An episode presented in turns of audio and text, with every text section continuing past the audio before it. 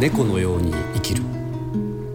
深町健次郎が糸島で出会った人々と死生観や生きることの喜びを紡いでいく物語。今平原応募はうん。それこそ原田大六さんうがん。すごいなんかこうね、うん。一生懸命活動もされて、はい。発掘もされてあれしたからすごくあのまああのそのなんていうんですか意思を継いでうん。いろいろやる方もいらっしゃるんで、うん。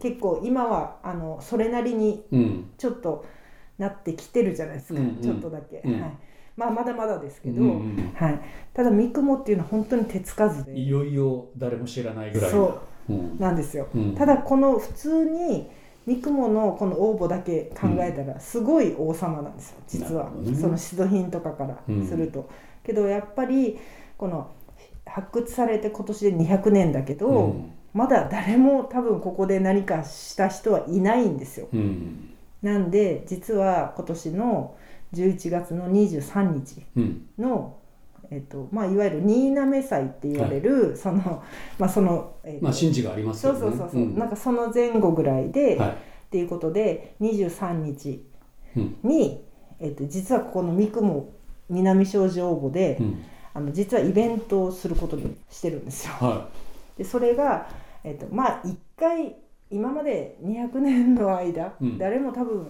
お墓参りとかほらしたことないやろうけん、まあ一回みんなで参ってもうえっていうあの まあなんかあのそういうよいうな感じで、うん。一応そのまあえー、と神主さんに、えー、と結局この三雲南障子応募っていうのがうん。周りにこうずっと溝があって、うん溝から結構祭祀土器とかが見つかってるんですよ。うんで、えー、とさざれ石神社はい。っていうのが、うん。まあ、隣っていうか、まあ、ちょっと今家とかがあるんであるんですけど、そこが結局この三雲の拝殿所うん。お参りする場所うん。だったんじゃないかっていうのがそのエリア的そういう状況であのしあの溝のはい。ねその食べかすじゃないけどそうんうんうんのあれから分かるらしいんですよね。うん。だから、えっと、さざれ石神社のその今あのあれしてある神主さんに来てもらって、祝詞をあげてもらってうん。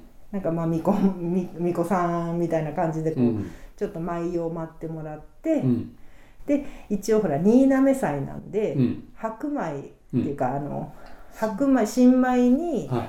えっと糸島の赤米をうん。混ぜて炊いて、ほ皆さんに赤米ご飯をう振る舞あって。の振る舞おうと思って。なるほど。はい。でまあちょっと糸国クイズみたいなのとか ちょっとなんかお楽しみもしつつちょっとなんかそういうのを。うん。まあまずは一回ちょっとみんねちょっとやっまあ触れてみないとねそうそうそうそう。ね。はい。うん。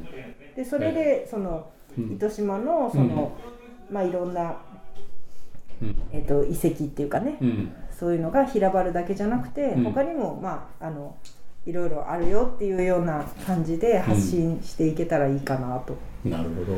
もうちょっとしたあれじゃないですか。もう考古学者みたいになってね。やいやいやそんなことないです。私は掘ってはないんで。掘ってはないにしても。はいかなりねお伺いしている話の内容的にはほぼ。そうはい、そうそうですね。研究者の話にはなってますけど。いやいやいやいや。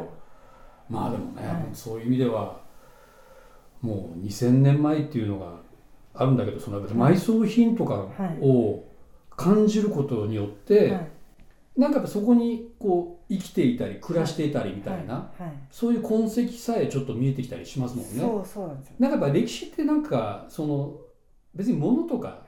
事象というよりも、その歴史になんかいた人に触れる。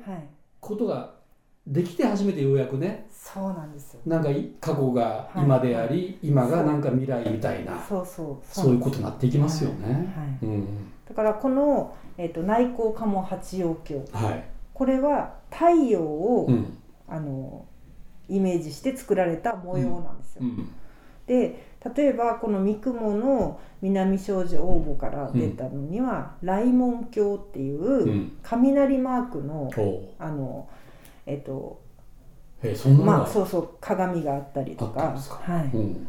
いろいろあるんですよ。なんかうん。月、月をイメージしたやつとか、いろいろな種類が実は鏡っていう、うん。でもいろんな模様があって、うん。だから結局は昔その結局その自然うん。とかがやっぱ神様いやもう絶対そうでしょ。う、はいはい、八百万の神ですよね、はいはい、って言ったらね、全てがもう神がやろうっていうというか、だからなんかそういうふうななんかこう古代の思想じゃないけど、うん、なんかそのそれこそ中国の引用思想とか、うん、まあ、そういうのも含めて、うん、なんかあこういうふうにしてあやっぱそのなんかこうでうち農業してるじゃないですか、うん、だから旦那が雨が降らんやったら、うん、やっぱあのいやもうほんともう雨が降らん雨が降らんって言って嘆くわけですよ、うん、なんでまあそれこそその雨乞いしたかったろうなとか、で今でもその雷山期は、あの雨乞いの文化っていうのがちょっと残ってて、実はその雷山千女寺では雨乞いのなんかあの祈願のなんか、うん、なんかああるらしいんですよ。なるほど。うん、千女寺にお願いして、雨乞いしてもらうっていう、まあもうねその後の、まあ、いわゆる仏教的な宗教においても、ずっとそれってありますもんね、はいはい、常にこう自然と向かい合うというか。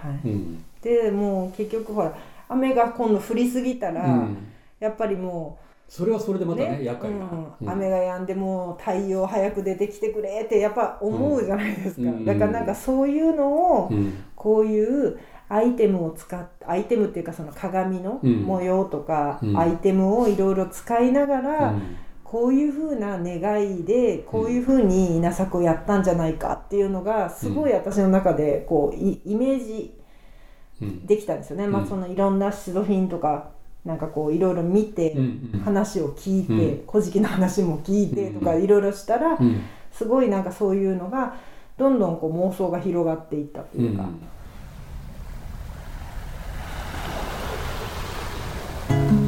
猫のように生きる。